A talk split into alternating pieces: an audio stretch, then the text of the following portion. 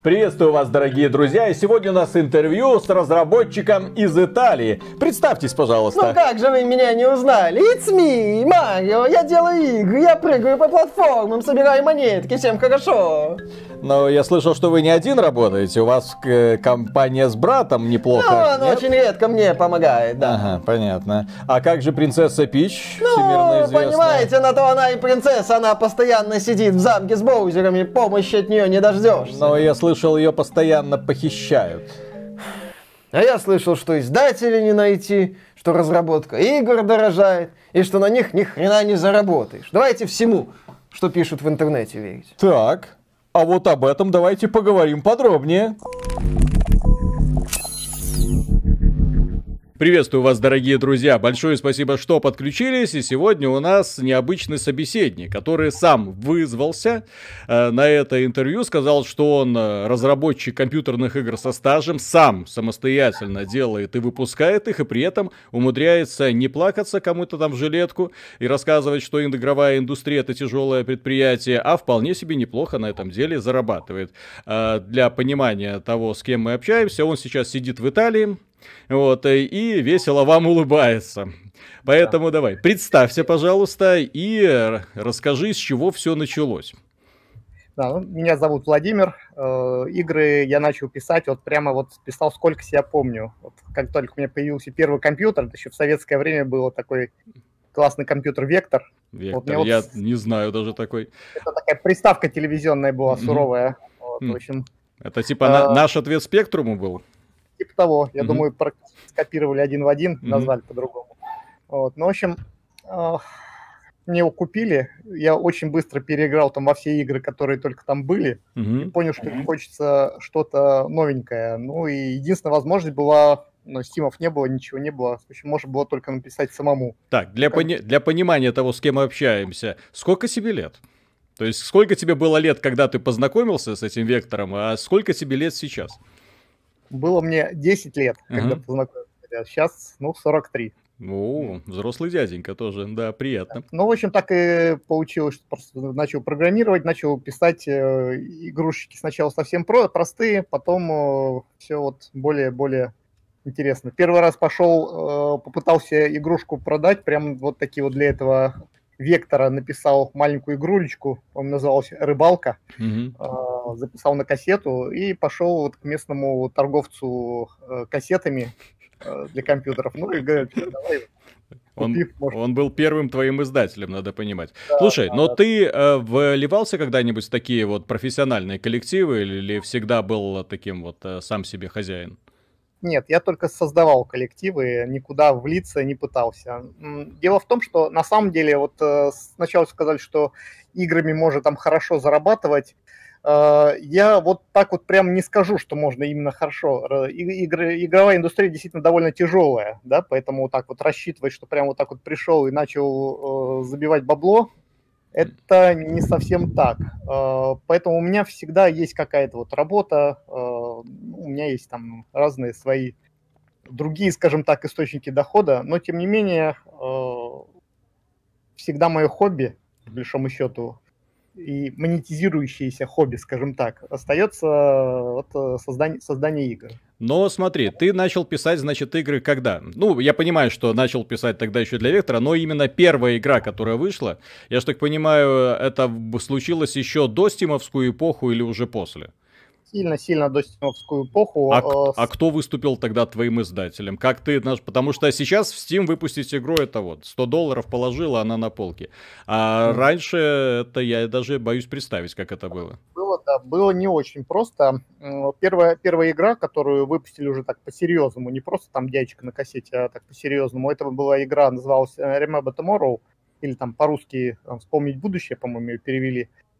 Я им написал где-то там в 96-98 году, вот, честно говоря, даже точно не помню. Вот. Сначала началось, началось, э, как всегда, с того, что я начал писать что-то для себя, э, написал что-то такое интересное, э, что показал другим, и начали люди подтя- подтягиваться. Ну вот кто-то, люди видят, что вот есть еще не игра, но уже хорошая заготовка, хорошая демка, которая действительно цепляет. И вот когда есть такая демка, сразу находятся люди, которые ну, готовы чем-то помочь. Кто-то готов тоже там порисовать для нее, кто-то готов немножко кода еще дописать, а кто-то вот э, и денежку даже какую-то вложить. Вот конкретно тогда, в 96 году, мы познакомились с очень интересными ребятами, которые были все, ну, бизнесмены, да, ну, как в 90-е годы, там, настоящие бизнесмены. В малиновых пиджаках? Типа того, да. Вот, с ними было достаточно интересно работать, хотя и нельзя сказать, что просто. Тема очень простая, что если ты что-то обещаешь и выполняешь, у тебя нет проблем, да, то ты как бы ты просишь, говоришь, вот мне надо, хочу сделать игру, дайте мне там столько-то денег. Тебе дают без проблем, говорит, вот тебе столько-то денег. Вот, но только вот чтобы конкретно к такому сроку все было. Вот, угу. И очень пока сроки выдерживаешь, все зашибись. Вот я тут только что подумал, что вот эти ребята в малиновых пиджаках были бы очень хорошими менеджерами в современных игровых компаниях. Вот прийти какой-нибудь BioWare, такие, ребята, что вы тут 7 лет делали? Кстати, вот у нас тут тазик с цементом. А, первая игра — это космическая стратегия. А, ну, такая, как то, что сейчас называется 4X, вот, ну, тогда просто называли космическая стратегия. Угу. В принципе, она сейчас вполне можно ее найти в просторах интернета. Э, до сих пор, до сих пор как, как неудивительно, остались люди, которые в нее, в общем-то, играют. Mm-hmm. Дальше э, пошла там игра, называлась «Бригада Е5», это тактика. Ну, это мы это знаем, да.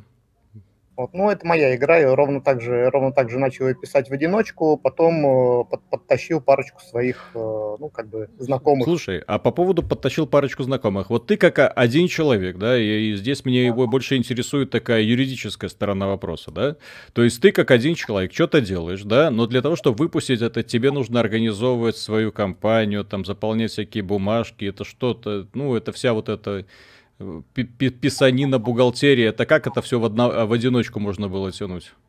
Так это все очень просто. То есть, если еще раз возвращаться к первой игре, которая там с правильными ребятами, ну, там, естественно, все, все сделали уже они. От нас надо было выдать игру, а они уже там сами издали красивые а. диски, а. загнали, загнали куда надо, по магазам. Вот, ну, соответственно, дальше поделились денежкой. Честно, честно все. Угу. Вот. Э, соответственно, с бригадой 5, э, ну, сначала долго-долго-долго, на самом деле, пару лет э, просто тупо делаешь что-то хорошее, опять-таки, чтобы, чтобы цепляло. А после этого, когда уже начинаешь показывать во внешний мир и людям нравится, да, угу. то обычно сам по себе просто находится кто-то, кто готов это дело издать. Просто, еще раз, если демка стоящая, люди приходят. Вот. А дальше уже, дальше на самом деле все очень просто. Там, Подожди, то есть это, то есть вот так вот просто было прийти в 1С, сказать, пацаны. А мы, мы не приходили, они сами к нам пришли. Да ну. Да, серьезно. Да, мы, что я сделал? Я сделал очень просто. Вот сделал вот эту демку, выложил ее э, потом на форум э, АГ. Угу. Ну, форум АГ сейчас, в общем-то, здравствует. Вот, ну, начали уже с, на форуме обсуждать, там я начал выкатывать новые, новые, новые э, апдейты. Но ну, через некоторое время просто заметил, заметили люди из 1С, сказали, ой, а давайте мы кого мы вас издадим. А может вам денег дать, а может еще что-нибудь вам надо. Все, все очень просто. На самом деле, как в любом бизнесе, был бы продукт хороший, а деньги идут за продуктом. Делать наоборот, сначала всем доказывать, что у тебя будет что-то зашибенное, и дайте мне денег – Mm-hmm. Это вот, вот это тяжело. Не, ну смотри, вот у меня уже было много интервью с э, разработчиками. Да, и в принципе некоторые, которые имели отношение к 1С, говорят, что ребята как раз были очень рисковые. Они не боялись в вкладывать свои ресурсы и средства в такие странноватые проекты, вот, с надеждой, что они выстрелят, потому что некоторые проекты от 1С выстреливали, и выстреливали на уровне самых крутых э, американских, типа там какой-нибудь Л-2 штурмовик или дально, дальнобойщики, да, ну, бригада Е5 это был такой очень нишевый, тактический, вот. И насколько я понимаю, ты его делал больше даже для себя, потому что тебе нравилось, да, а не, пыта... а не пытался выполнить какой-то издательский план, когда ребята приходят и говорят, так, значит, у нас сегодня модные такие-то игры, поэтому нам нужно от вас э, э одна часть сейчас и с намеком на еще две последующим. Именно так, именно так. То есть бригада И5 делалась полностью для себя. А дальше вот ну, там зашла, сделали. Вот там продолжение уже делались скорее так под под, под заказы. Вот, ну, соответственно, И я, на самом деле, продолжение, э, чем дальше, тем, тем меньше я там принимал участие. Угу. В 7.62 я еще хоть как-то принимал участие, а дальше там всякие мародеры и прочее уже не особо. Ну и как это вообще было? Расскажи мне про 1С, потому что многие люди говорят, что тогда 1С было классно. Не знаю, как сейчас. Сейчас, э, естественно, то есть это другая компания, другие люди. Вот. А, а тогда как с ними происходило взаимодействие? Или тоже как примерно как с братками с малиновыми пиджаками? Мы тут что-то сделали, а вы продавайте. Примерно так, примерно так, но 1С гораздо помя- помягче. То есть э, уже, скажем так, вполне понимающие относились к сдвигам сроков, там, к отсутствию какой-то функциональности. Это все, все уже вполне mm-hmm. можно было пережить. Вот. То есть там тазиком и не пахло. Ну, на самом деле, конечно, на самом деле есть... Э, остались, на самом деле, самые хорошие впечатления от работы с 1С. То есть а там был такой Юрий Мирошников. Там. Так, тогда вопрос. Почему в дальнейшем ты не стал с ними работать? Ну, потому что, еще раз, у меня э, игры — это не основная моя работа, да, то есть я их делаю... Ну, ты же почувствовал вот этого, да, то есть когда выпускаешь игру, на тебя сваливается куча денег, причем денег не маленьких, которые... Во-первых... А что? Не, не, не, неправда, неправда. Не, а, не такая деле... большая куча была? Э, когда э, ну, на бригаду И5 вообще там сказать, что там куча денег было, это просто mm-hmm. неправда. Ну ладно, ладно, хорошо, хорошо. Там ну, наверное, она отбилась, скажем так. Вот. Э, но пока, когда делаешь игру, э, долго делаешь игру, то когда ты ее наконец выпускаешь, то потом наступает самый сложный период, вот, по крайней мере для меня. А, во-первых, получаешь, естественно, кучу негатива, но это нормально, там, что ты не сделаешь, всегда будет позитив, всегда будет куча говна тоже выливаться. Накапливается усталость, некое такое выгорание, то есть когда несколько лет э, делаешь э, эту игру, потом ты ее таки выпускаешь, э, а потом Возможно. на тебя еще и волны негатива, если там что-то да, недоработано. Да. И ты вот, такой, да, да пошло оно все. Да, примерно, примерно так. Mm. Вот. Ну, благо, есть возможность так сделать, ну и, ну и ладно. Вот. Соответственно, когда нету, нету драйва внутреннего, так, а, когда вот не хочется это делать, ну, то шлак получается. Ну, Поэтому естественно. Лучше и не делать. А, то есть у тебя всегда был такой запасной аэродром? У тебя было, были игры, но при этом я не знаю, что это за такая вторая работа, да? Вот, потому что игры обычно отнимают огромное количество времени у разработчика. Ну, ты сидишь и пашешь. Это ж э, работа от звонка до звонка. Огромное количество людей не просто выгорают, они там чуть ли не с ума сходят. Для них работа становится второй жизнью, э, потому что они уже своих домашних перестают видеть. То есть я так понимаю, что э, это все не слишком изменилось за прошедшие годы. То есть если ты хочешь что-то вып- выполнить, то нужно пахать. Но при этом есть вторая работа, на которой тоже надо хоть что-то делать. И вот что это был за запасной аэродром такой? Uh, ну, в принципе, можешь даже в моем профайле в LinkedIn посмотреть. Я э, заодно являюсь ну, как бы топ-менеджером в айтишной компании. Вот. Ну, что называется, игры пишу, ну, чтобы программировать, не разучиться, да. И поэтому это две совершенно разные деятельности. Управление и, извиняюсь, кодерство. Понятно, вот. все. Поэтому приходишь там с работы, грубо говоря, вечером, и вместо там какого-нибудь телевизора начинаешь просто вот ударно кодить э, игру, и, и, и вот прет от этого. Как, Поэтому... Какое у тебя веселое хобби получается, да? То есть, по сути, это хобби реально для тебя не источник дохода, а просто как творческий, э, возможность себя выразить творчески, да, получается, примерно так. Через игры. Скажем так, я не рассчитываю на это как на основной источник дохода, но когда получается, получается так, что заодно их очень может быть неплохой источник дохода. Ну, есть, в принципе, Угу. А сколько ты максимально заработал? Ну, поскольку я так понимаю, что это, ты эти цифры называть можешь, потому что тут какой-то коммерческой тайны нет. Сколько ты максимально заработал за свою какую-нибудь одну игру?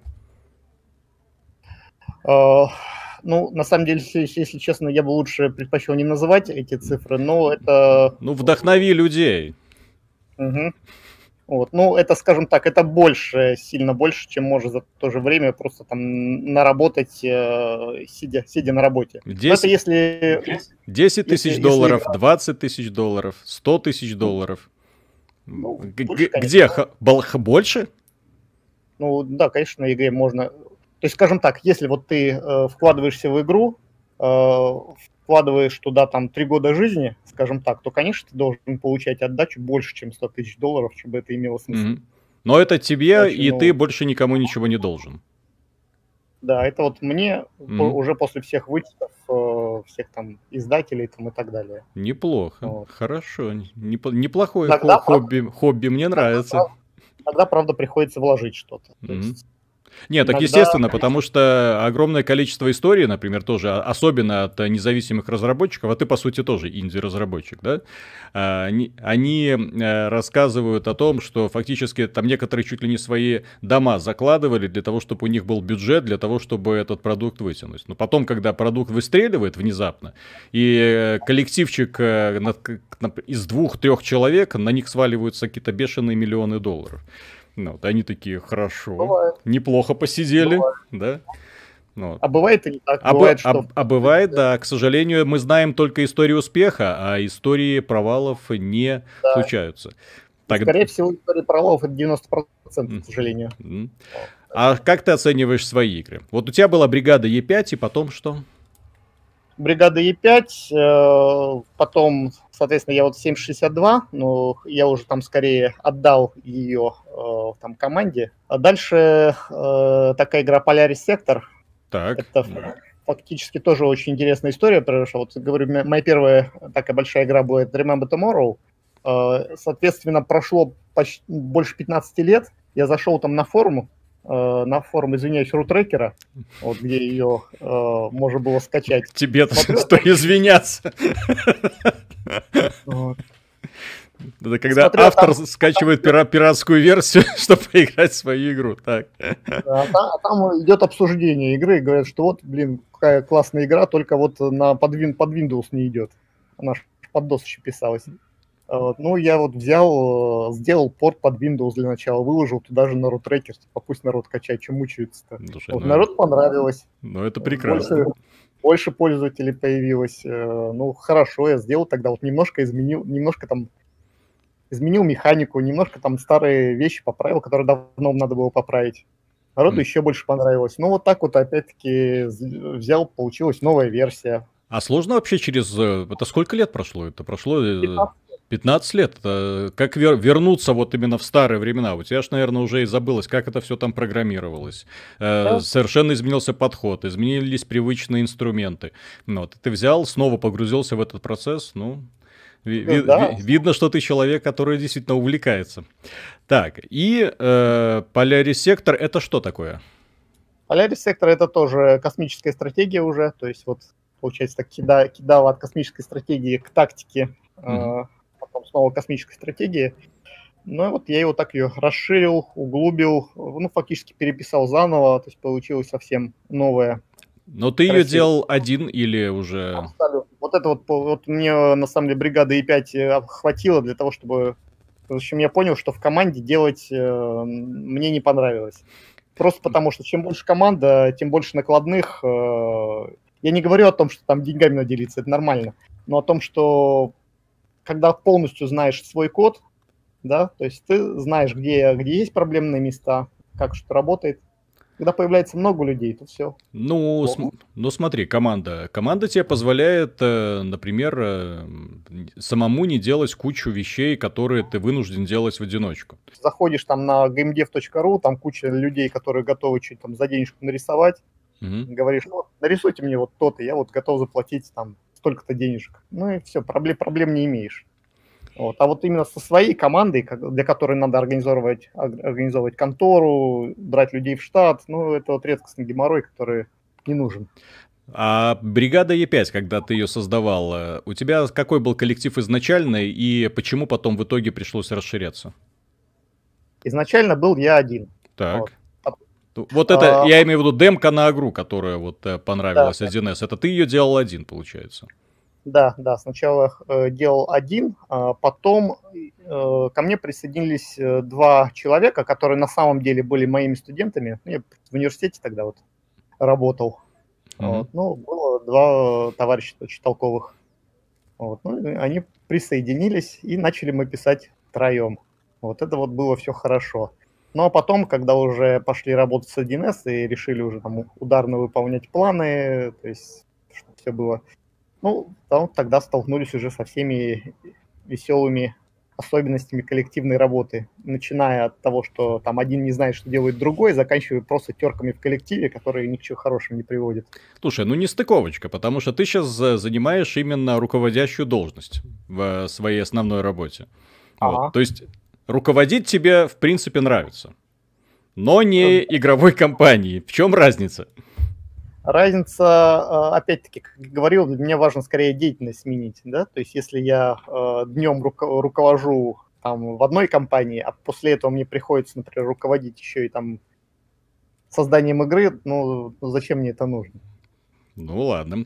И по поводу тогда вот самого главного того, того камня преткновения, с которым сталкиваются многие современные разработчики, ты, ну понятно, что раньше ты писал сам э, движки для своих игр, да?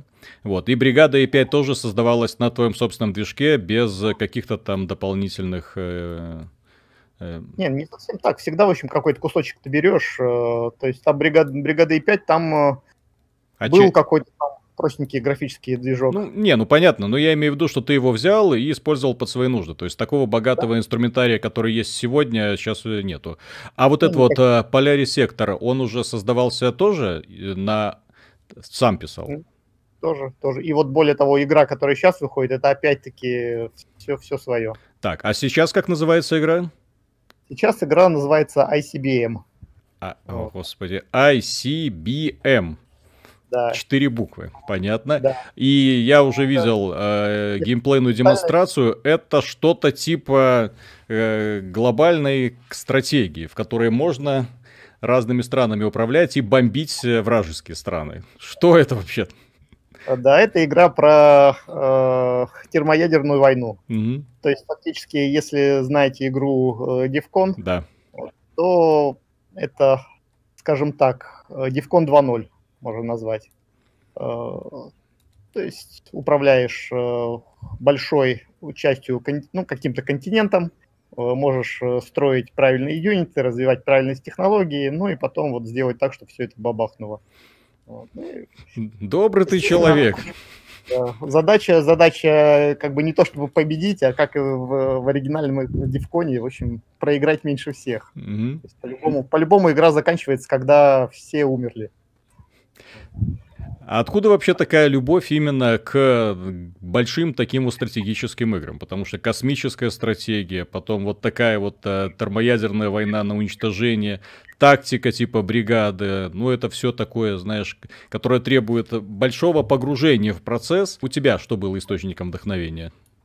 Да я не знаю, я думаю, это просто склад характера. Я, в общем, математик же, по, по сути, по образованию. Ну и вот нравится мне, когда можешь что-то там просчитать. Угу. Можно не просто там э, что-то сделать, а с, с расчетом, в общем, построить стратегию правильно замочить врага. Опиши тогда свой обыкновенный рабочий день. Ну вот ты приходишь с работы домой, вот садишься на эту уютную веранду. Это ты сейчас где? Это в отпуске? Живу это.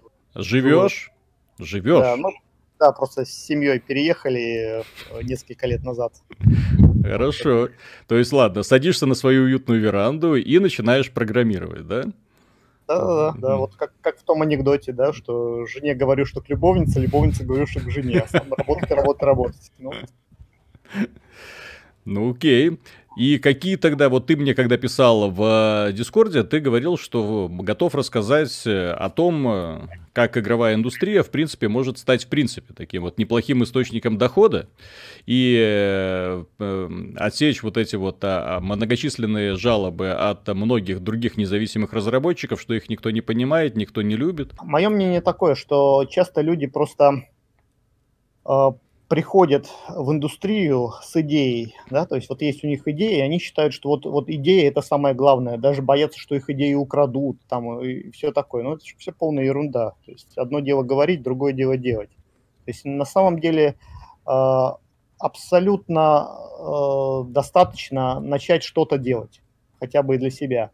Э, более того, вторая очень частая ошибка у начинающих разработчиков, что они начинают с графики что вот, думает, главное, да. чтобы графон... Я согласен. Чтобы...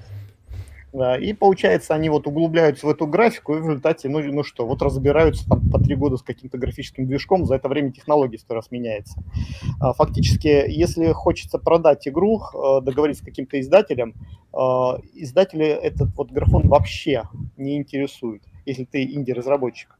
Э, для индивидуального разработчика самое главное это качественная идея и качественная ее реализация. То есть, если ты вот, вот приходишь к издателю и цепляешь его, просто вот показываешь абсолютно страшненькую что-то вот э, штучку, но там видно, виден геймплей. То есть если виден геймплей, все, зашибись. Потому что, э, например, вот с той же ICBM, да и с тем же, вот с Polaris, графика целиком менялась три раза.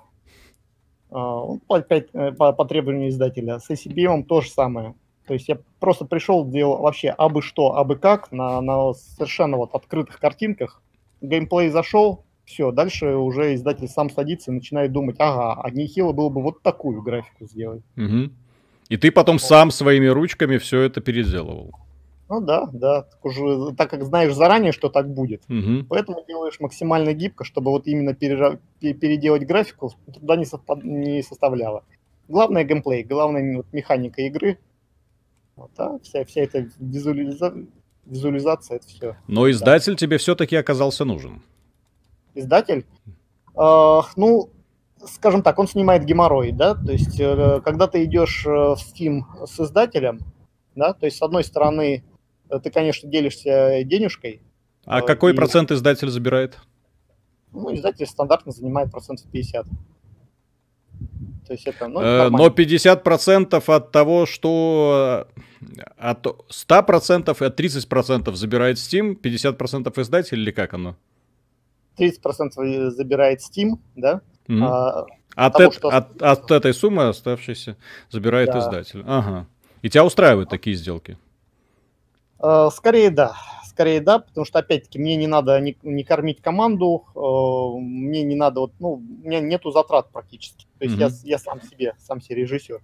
Э, дальше что? Издатель снимает реально много головной боли. То есть э, все вот это вот общение со Стимом, дальше общение с прессой, ну, вот главное, правильно, чтобы издатель нормально был. Например, с, с тем же Полярисом, вот мой издатель, он на мой взгляд, э, все-таки сделал недостаточно много, э, недостаточно хорошо э, информировал, скажем так, людей об игре, хотя надо признать, что там была сложность. То есть как раз тогда, когда вышел Полярис, вышел и Стелларис, mm-hmm. который тоже, блин, ну. является... Вот. И это стало известно, что он выходит вот буквально за пару месяцев до, до того, как мы должны были выйти. Это было, конечно, очень неприятно. Mm-hmm. Вот. Но тем не менее, на самом деле, если бы я дальше продолжил работать над Полярисом, просто начал бы выпускать DLC м- пачками, то, в принципе, можно было потихоньку там и на верстате заработать. Просто уже не хотелось. Но на Полярисе у тебя все равно получилось заработать. Ну да, что-то, конечно, заработали. Это ж, я так понимаю, именно с Поляриса где-то выше 100 тысяч получилось. Uh, ну да, наверное, да. Mm. Ну, так, с бригады тоже, я думаю, больше. Э, ну, не факт. Ну, например, вот... Но там был э, коллектив, а здесь ты один. Да, здесь один. Э, соответственно, если сейчас брать ICBM, то тут издатель, на мой взгляд, работает хорошо, потому что игра больше в его, в его жанре. Получается, издатель сам договаривается со стримерами, со стримерами не самыми плохими, с, там, с ютуберами. Участие там в разных Steam-фестивалях. То есть Просто издатель нужен для того, чтобы игру хоть как-то кто-то заметил. Потому что если это делаешь сам... Но при этом, если посмотреть на твою игру, э, угу. на ее графику, да, там же она все-таки бо- больше такая условность, чем э, вся игра у тебя в голове. То есть то, что показывает тебе экран, это имеет э, такой это чисто элемент, чисто интерфейс, а вся игра вот здесь вот она находится. Вот, э, со- да, соответственно, как ты с этой игрой нашел в принципе издателя? Потому что, опять же, разработчики ходят, ноют, мы создали шедевр, возьмите нас, пожалуйста, у нас такая гениальная идея, посмотрите, какие у нас классные человечки, посмотрите, какие у нас инновации. А ты в одиночку взял и нашел издателя. Как-то слишком фантастично. Видимо, не шедевр. На самом деле, если взять э, вообще индустрию стартапов, так то же самое же, да, что люди постоянно, вот, я придумал такой классный вечный двигатель, а меня никто не ценит. Мгм. Да, то есть всегда, всегда должен быть ну, нормальный пич, да, то есть ты сразу должен донести там до инвестора или до издателя в данном случае, то э, вот почему именно твой проект, он правильный. Не просто вот мы круче всех, но мы там, я и Вася считают так. Э, а если ты заранее свою игру, заготовку, скажем так, выложишь куда-нибудь, на какой-нибудь форум, что-нибудь там покажешь, сразу найдутся какие-то последователи. Так это же потом сразу видно и издателю, что игра вот в таком виде, без какой-то графики, уже цепляет. Все, Мгм. это готовый рецепт для издателя. Окей. Ну и какие ты можешь дать советы, в принципе, молодым начинающим разработчикам? То есть, если их скомпоновать, то давай я их проговорю, вот, а- Ага. а, ты уже это попробуешь подтвердить. То есть, для начала нужно придумать игру. Для начала нужно придумать именно геймплей, который желательно, чтобы работал. Воплотить эту идею в каком-то более-менее работоспособном виде. После этого, естественно, к этой игре подтянутся люди, и с ней ты можешь идти к издателю, причем ты можешь приходить к издателю не без э, выдающегося сколько-нибудь крутого оформления. Это может быть игра на самописном движке с, э, мягко говоря, такой вот векторной графикой. Вот, э, стрелочки, плюс, плюсики против квадратиков. Вот. Но если она выстрелит, то издатель возьмется, то э, может человек ожидать большой успех, по сути. Да, Мгм. да. Дальше, если издатель видит, что она плюсики и квадратики работают, э, из- издатель сам денег предложит дать. Мгм. Давай вот мы, я в тебя вложусь, а потом вот прибыль разделим. На самом деле, есть же классика, извиняюсь, инди-игр, Майнкрафт, да? Так. Ну где там, где графон-то там, да? Да. А развивался именно, именно так же, вот человеку нравилось что-то делать, вот он для себя этот Майнкрафт Да, он писал, сидел и- для себя делал, да, конечно. да, да, да, и долго-долго-долго на форумах э, его обсуждал, показывал. Поэтому абсолютно- главное не придумать какую-то вот игру, которая понравится другим, а придумать игру, в первую очередь, которая понравится себе.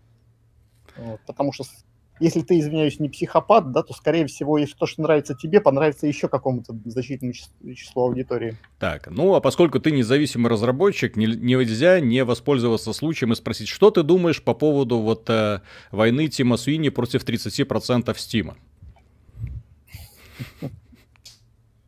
Ну, конечно, если будет Steam брать э, не 30%, а меньше, то всем, кроме, кроме вас, Valve будет лучше. Не, я, пон- я понимаю, я понимаю. Но именно что? Э, Почему ты не, не сдаешься в EGS в таком случае? А зачем? На самом деле, по большому счету, это, ну, ну, на самом деле, не то, чтобы это принципиально, да. Ну, невозможно заработать всех денег. М. Ну, вот сейчас условия игры такие. Э, На самом деле, я вот лучше то время, которое могу потратить на вот войну с ветряными мельницами, лучше потрачу немножко на улучшение своего продукта. То есть, если игра зайдет, да, то на самом деле пофиг, ну, 30 ты там процентов подашь, 15 или 50. А если не зайдет, то ровно так же там, там 100% от нуля, это вот хуже, чем там 10% от миллиона. Окей, а как ты относишься к пиратству? Ну, то, что твои игры, очевидно, на них не стоит Денува. Да, то, что их могут спокойно скопировать и спокойно в них играть совершенно бесплатно. Ну, э, с одной стороны, это как бы неизбежное нечто, неизбежное, ну, зло не зло, не знаю. Э, Получается так, что если люди, э, которые игру спиратели, в нее поиграли, и она им понравилась, они часто ее покупают, просто чтобы поддержать разработчика. Вот поэтому, ну, ну да. Ну, я думаю, что люди, которые ее спиратели, а потом решили не платить, они бы и так ее просто не купили бы. Ну, скорее всего, да. Поэтому, не знаю, ну пираты и пираты, ну и ладно, там, ну, улучшают на самом деле видимость игры на рынке. Хорошо. Ну что ж, приятно было пообщаться. Ну, Удачи со своей будущей игрой. И я, в принципе, был очень рад тому, что, оказывается, для некоторых людей игры могут быть э, весьма прибыльным, но просто хобби. И при этом еще иметь э, весьма успешную работу. И, кстати, приятно было посмотреть на эту солнечную талию. За твоей спиной. Хоть там и стена, но все-таки солнце яркое, зелень веселая. Ты загорелый. Это классно. Спасибо. Всё. Спасибо. Хорошо, пока.